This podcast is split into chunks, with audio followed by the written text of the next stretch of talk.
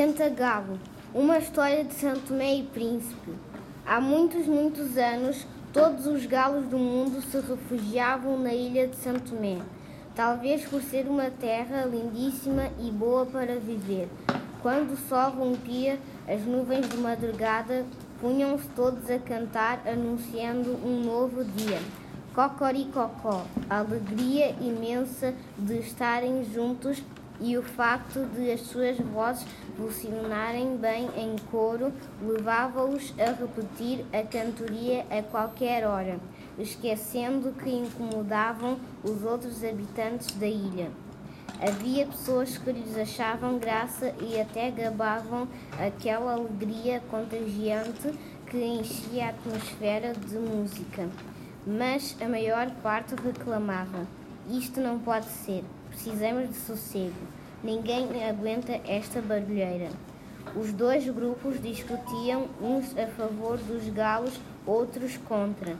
E as conversas iam se tornando tão azedas que por pouco não se envolviam à pancada. Então, um homem sensato resolveu tomar medidas para resolver o assunto.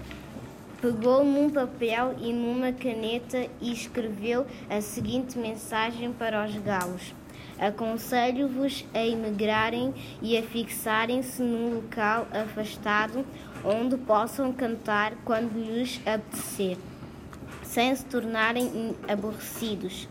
Se não aceitarem a sugestão, haverá guerra os galos, sendo bem educados e pouco apreciadores de brigas, preferiram partir. Reuniram-se para escolher um rei que chefiasse a expedição. A escolha recaiu num enorme galo preto, de quem todos gostavam muito, porque tinha imensas qualidades e lá foram em busca de um sítio ideal para músicos bem dispostos e barulhentos, que gostavam de gozar a vida sem se tornarem incômodos. Juntos deram voltas e mais voltas pelas ilhas e pelos ilhéus do arquipélago, até encontrarem o que pretendiam. Ali ficaram para sempre e as pessoas batizaram o lugar com o nome de Cantagalo. Esse lugar ainda hoje existe.